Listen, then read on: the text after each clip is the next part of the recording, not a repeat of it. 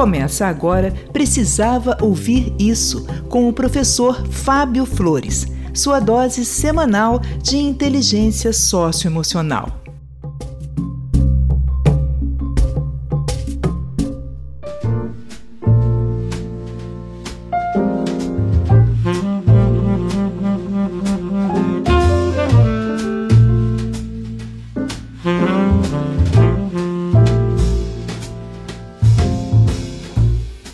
Olá, eu sou o professor Fábio Flores e esse é o podcast Precisava Ouvir Isso.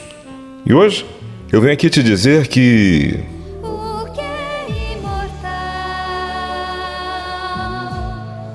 não morre no final. É isso. O que é imortal não morre no final. Será?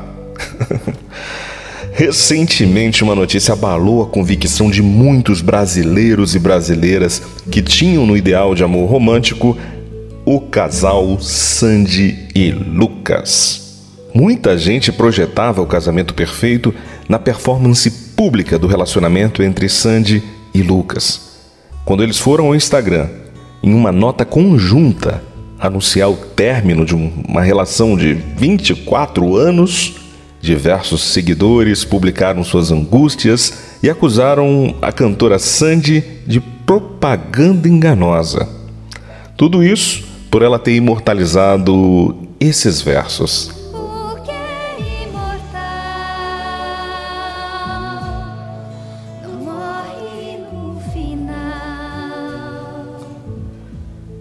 Eu não vi nenhuma resposta dela em relação a essa acusação de propaganda enganosa, mas se ela quisesse responder, bastaria publicar a sequência dessa própria música, quando ela diz que isso não vai ter fim, nem se eu quiser você sai de mim.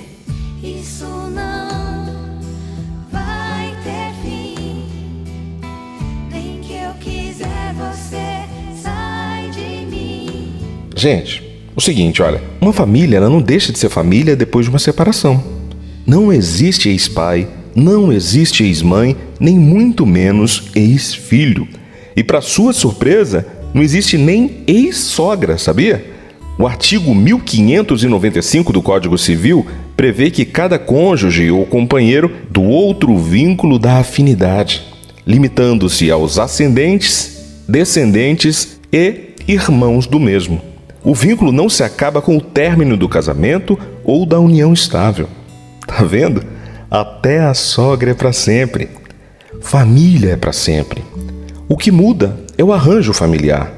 Antes, Sandy, Lucas e o filho moravam sob o mesmo teto e depois da separação eles vão passar a viver em lares diferentes.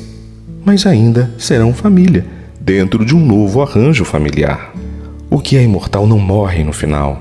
E a imortalidade mais importante em se tratando de um casamento é a imortalidade do respeito e da consciência da responsabilidade na educação dos filhos ou das filhas. Existem coisas que a gente ensina dizendo, mas as coisas mais importantes a gente ensina sendo. Respeito e amor são conceitos que o dicionário até se esforça para tentar definir, mas é na vivência que a gente vai se apropriar desse conhecimento. O filho que observa e convive com pais que se amam e se respeitam mesmo separados, vai construir em si as noções de amor próprio e até mesmo de merecimento de amor. Também vai construir suas noções de gênero ao notar os papéis que o pai e a mãe vivem dentro da relação. Esses saberes, eles não são construídos com um discurso moralizador do pai ou da mãe. Esses aprendizados, eles se dão por observação. Você não vai ensinar dizendo, você vai ensinar sendo, sendo exemplo.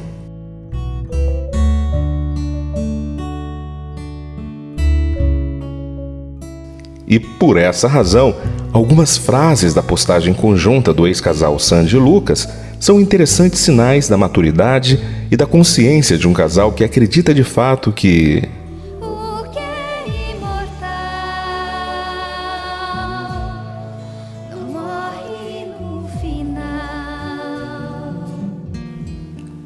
Eu vou destacar aqui alguns trechos da postagem que apontam evidências de maturidade.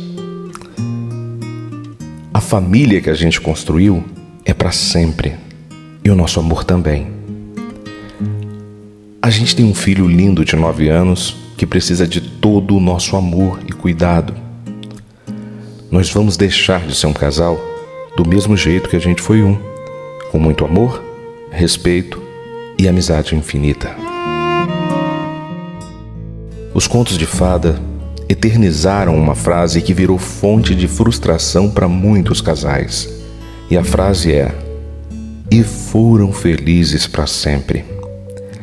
Essa frase, ela traz uma ideia linear que as pessoas que eram infelizes sozinhas, assim que se unem em matrimônio, serão felizes para sempre juntos.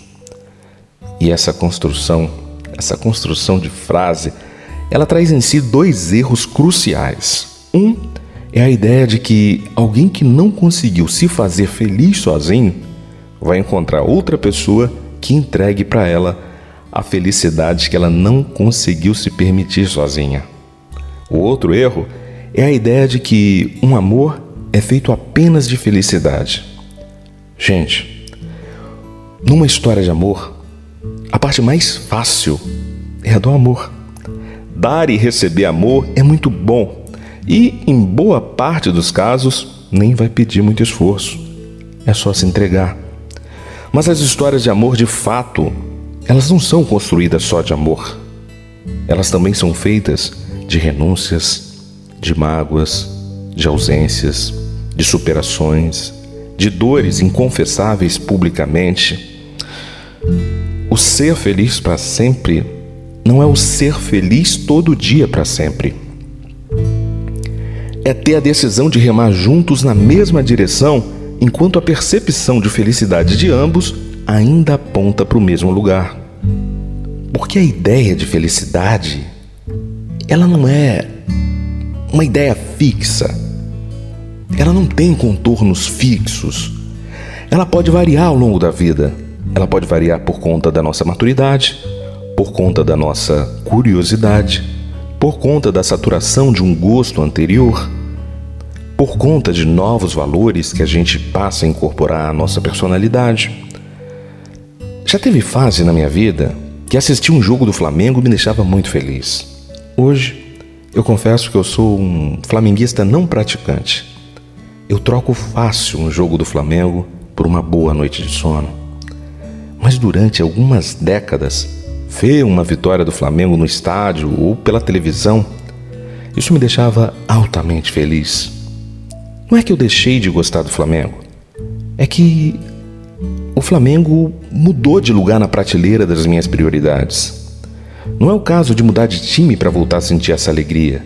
Não vai ser torcendo pelo Vasco que eu vou mudar essa realidade, esse gosto. Não é o caso nem de mudar de esporte, tipo, ah, vou deixar de ver futebol para ver o UFC. É sobre a percepção que hoje uma boa noite de sono, uma noite bem dormida, tem muito mais valor para mim. E muitas vezes na vida, a gente fica lutando contra aquilo que a gente não quer, sem investigar o que de fato a gente quer, o que de fato nos faz feliz.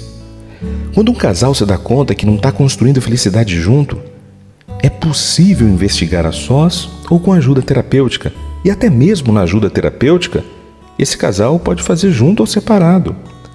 E ali encontrar formas de aparar as arestas e fazer a roda da vida girar novamente. Mas se as diferenças são inconciliáveis, a decisão fica entre aceitar a condenação perpétua à infelicidade ou a recomeçar a fazer um caminho de felicidade, calçando um novo sapato ou admitindo um novo jeito de caminhar. Sandy e Lucas, eles estão com 40 anos de idade. Desses 40 anos, eles se relacionaram amorosamente por 24 anos. Ou seja, mais da metade da vida foi como casal.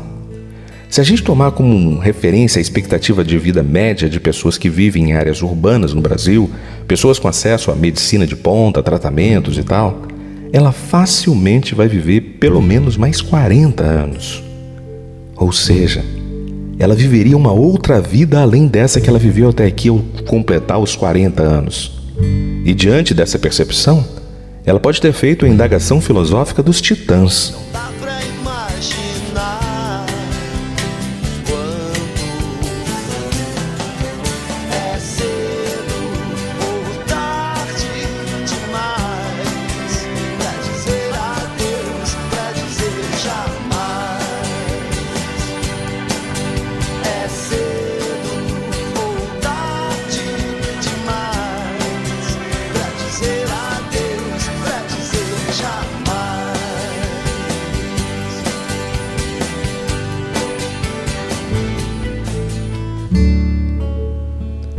Pessoa com tanta vida pela frente precisa se contentar com a ideia de que é tarde demais para se permitir a felicidade que quer voltar a sentir ou que quer voltar a viver?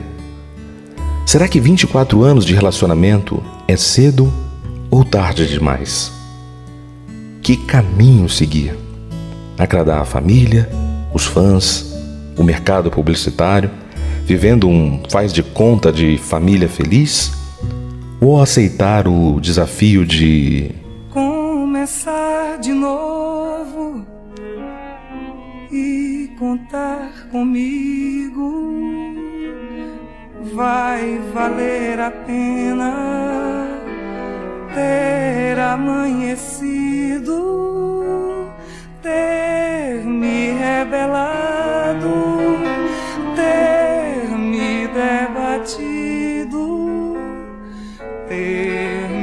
machucado, ter sobrevivido, ter virado a mesa, ter me conhecido, ter virado barco, ter me socorrido, começar de novo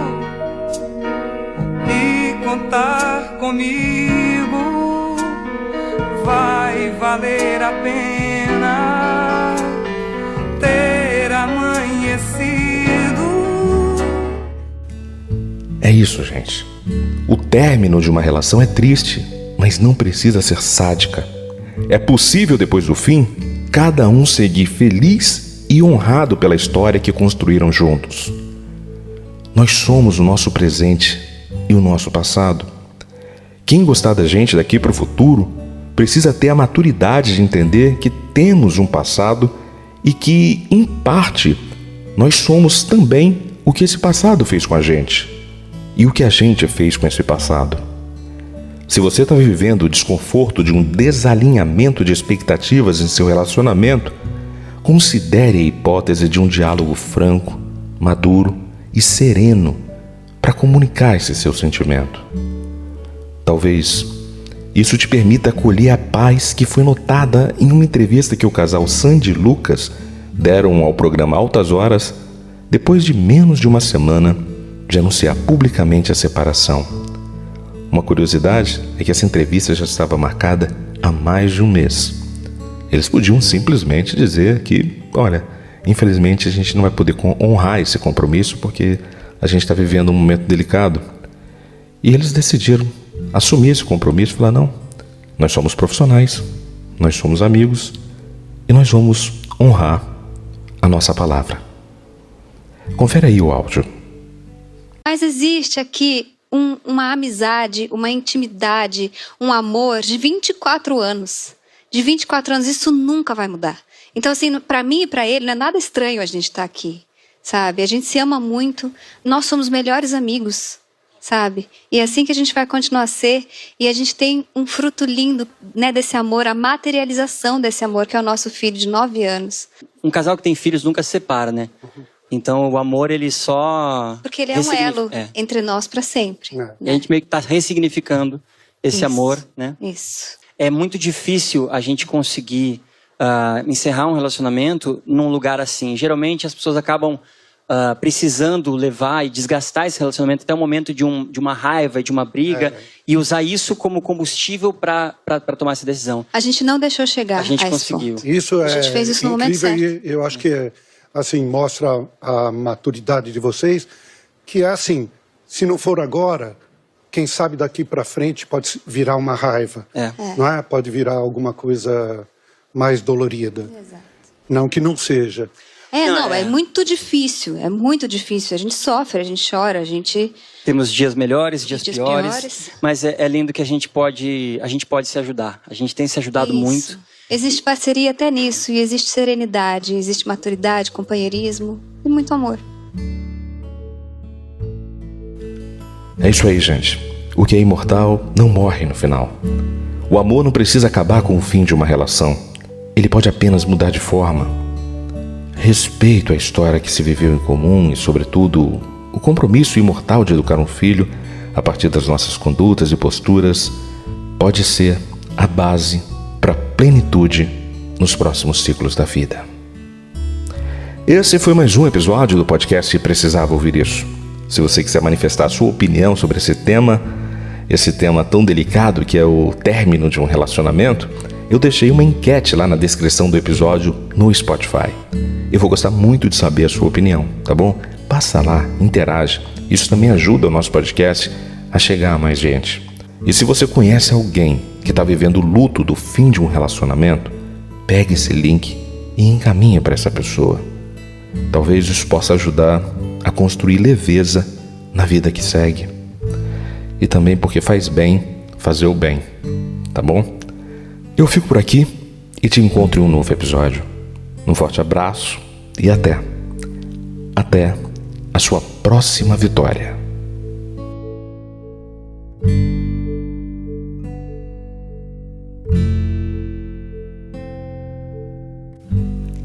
E aí, você precisava ouvir isso?